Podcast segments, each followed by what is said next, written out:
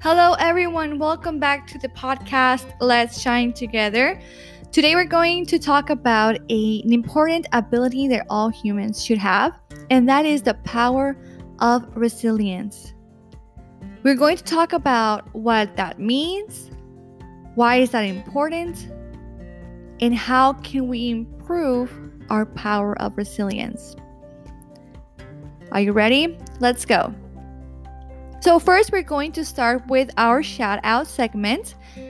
A shout out to Ivelise Lopez from her mom uh, because she received honors at her high school. Good job, Ivelise. You're a beautiful, talented, very smart little girl. Well, not a little girl anymore. You're a teen now, almost an adult. I can't believe it. And you really have the ability to do whatever you want. We really have high hopes for you, and I know you will achieve everything you put your mind into. And another shout out will be for Angie Sosa, and she is a student at NAU, Yuma, and she's one of my classmates. She receives she received an honors um, certificate from NAU, and I'll talk t- about her more in this podcast because she has a very special message for all of us. So, now for our topic of today, which is resilience. So, what is that? It's the capacity that a person has to face adversity. It's the force within us that helps a person stand up after a trauma or bad situation. That even after being trapped, stretched, and broken, you can return to your original being. So, why is that important? Why is that important to have this inner life? Life is tough and it throws us a lot of adversity, adversity and a lot of things that we have to overcome. And if we're not resilient, all those problems or those issues are going to keep us down. So that's why it's very, very important to focus on having this this ability, this skill. For example, Angie, as I mentioned, she, she is a university she is a student at a university and when you see her you you see that she does have a disability she can't walk without a wheelchair. And apart from that, she also has a terminal illness. And I was able to talk to her a few days ago, and she's such an amazing person. She has so much life within her. The way she talks is just all herself is just strength. She's like, I am not going to give up until it is really my last day here. And she mentioned that there's a lot of people that don't agree that she's going to school, that why will why would she be doing this, you know, instead of focusing on something else because of her illness. Um, there's a lot of people don't uh, believe that she's actually going to school and just a lot of negativity around her. And she mentioned that it really annoys her that where she lives, because she lives in a rehab center, that you know everyone has is either disabled or have a a terminal illness. And she mentioned that everyone is just sad all the time and don't want to get out of the room, don't want to do anything. And she's like, this very, this really bothers me. And I'm trying to put an example for them that, you know, life, life is not, it, it doesn't end here. It ends until we really have our last breath. And it gives us that perspective that if you were able to open your eyes today, you have another opportunity to do whatever you want. And I told her, you're not only an example for them, but also for everyone. How many times have we put an excuse oh no, I'm too old for that. I'm too young for that. I can't do that. I don't have time. When we have health, we have two hands, we have two um two arms, we have two legs. We can see, we can talk, we can hear, and we put all of these excuses where other people who do not have the same ability as we do, they're not as healthy as we are, and they don't use that as an excuse. They go for what they want. So it was such a blessing to to meet her. And I told her every time that I feel like I want to give up, I'm going to remember you. And you're going to give me strength. Thank you. And I, I appreciate it that you shared that that story. And I hope that you think about her too. Whenever you feel that you want to give up, remember Angie. She has everything against her and she doesn't care. She keeps going. For example, for and, and for myself, um, I think this is a characteristic that I do have resilience. I can improve, but I do believe that I have it. I don't think I'm the smartest person. I am disciplined, but I need to be more consistent. And there's a lot of things that I I need to improve. But one thing that that does define me is this word, resilience. Because even though I have tried things and I've quote quote failed, I keep going and I keep going. And there's times that I just don't want to anymore. And I really just wanted you want to surrender to my comfort zone and, and I tell my husband I am done. I don't want to work anymore. I don't want to go to school. I don't want to do this anymore.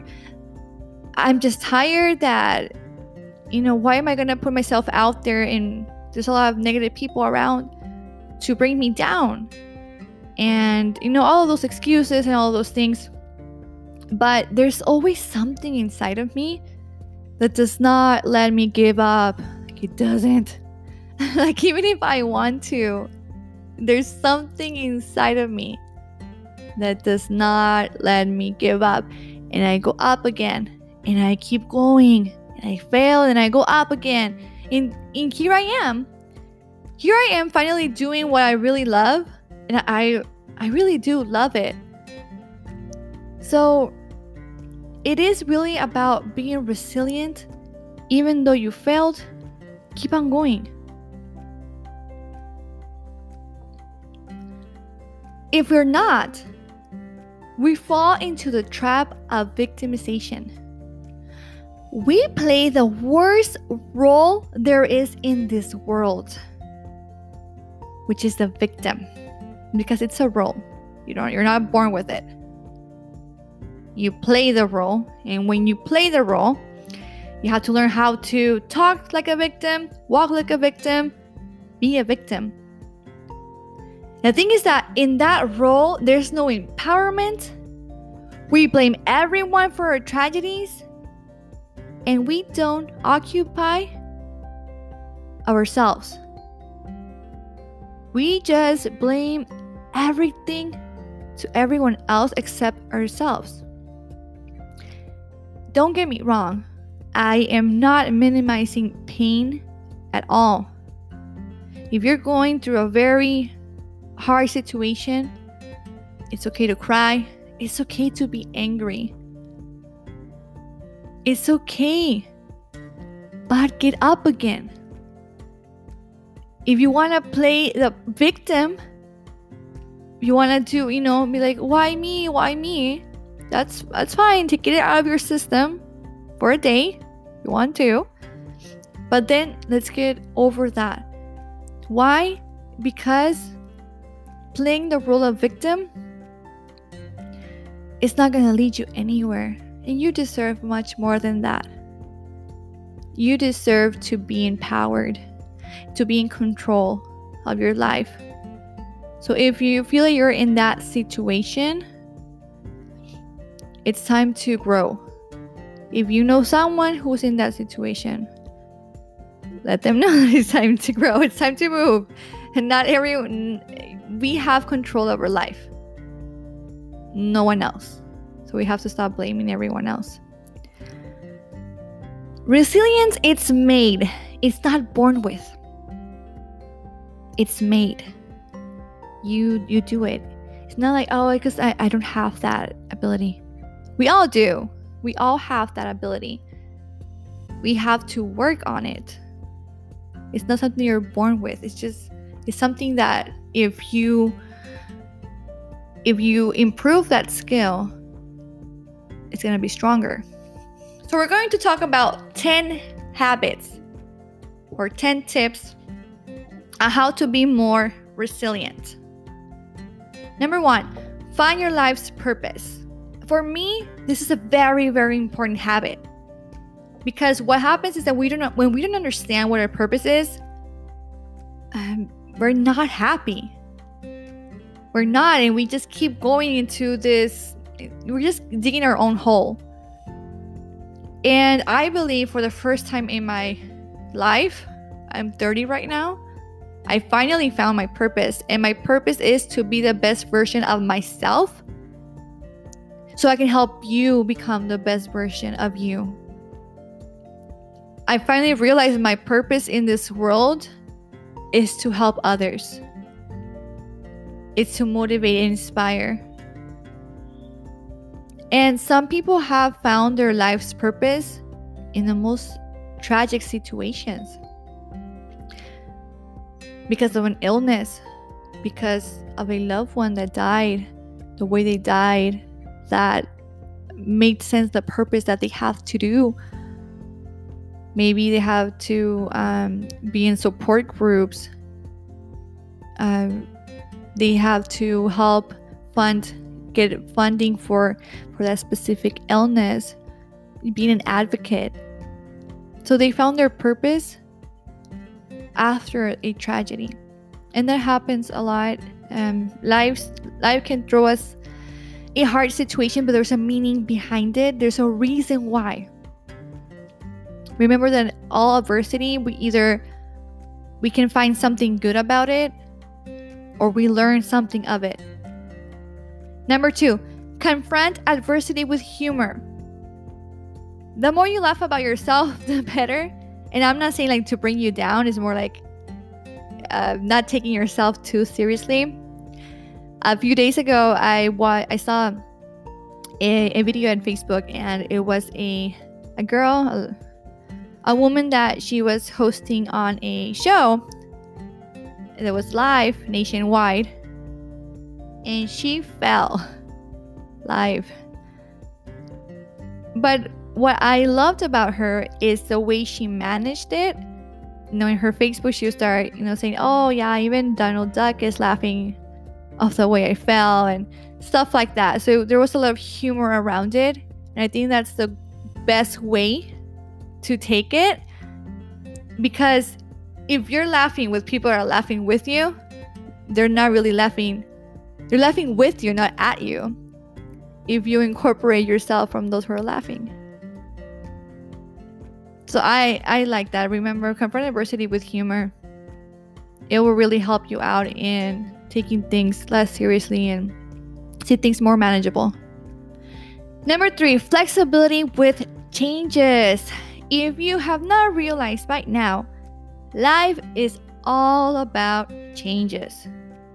Going to different schools, getting married, having kids, growing old, your body changes, health changes, where you live might change. There's a lot of changes. If you don't like change, it's time for you to like it or be able to adapt to it because life will be so much easier if you're able to do that. You have to be very flexible with change because everything everything will keep changing. Number 4, focus on what you can change. So the thing here is not to focus on the problem, but for focus on the and what you can change. So for example, if if the company that you work for closes, you have you have no control of that. but you do have control of your of your attitude of what you can change.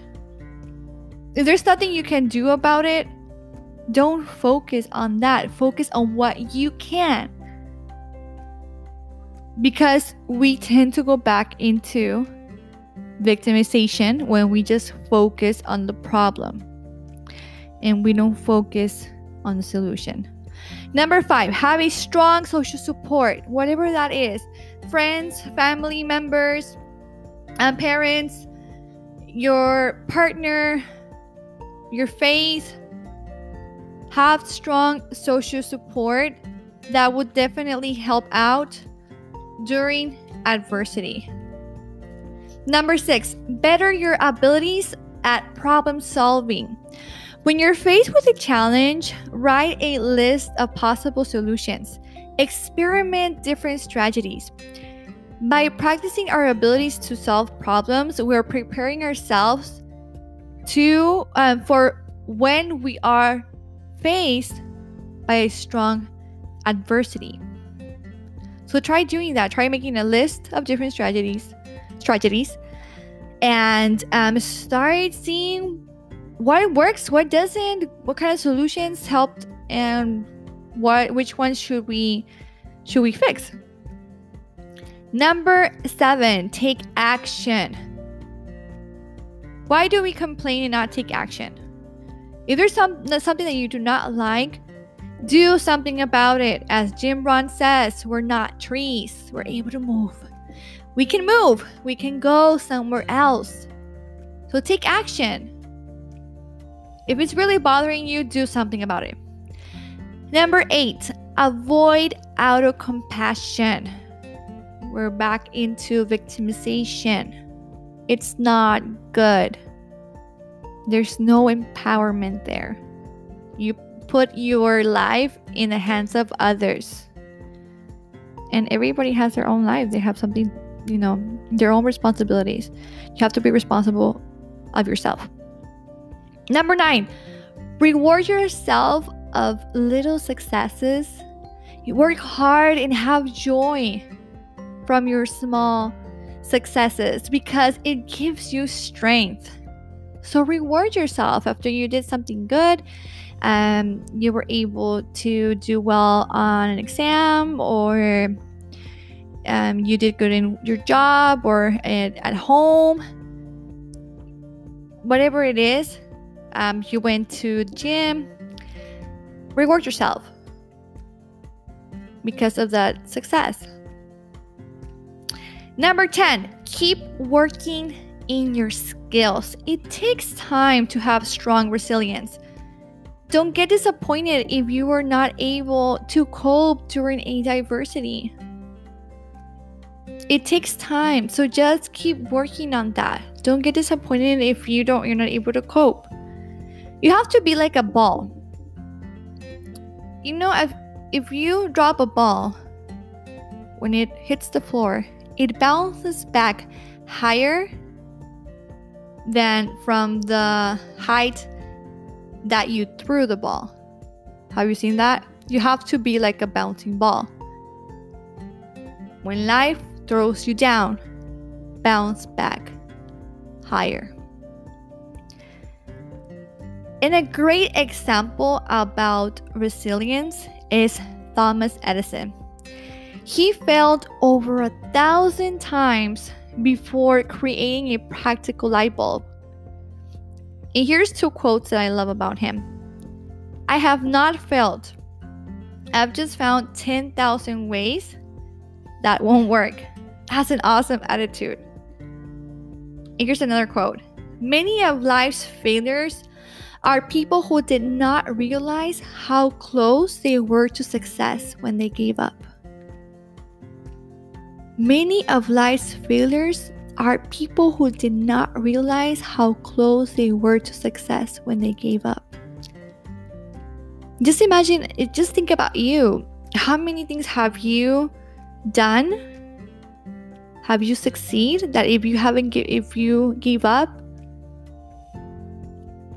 you wouldn't have that.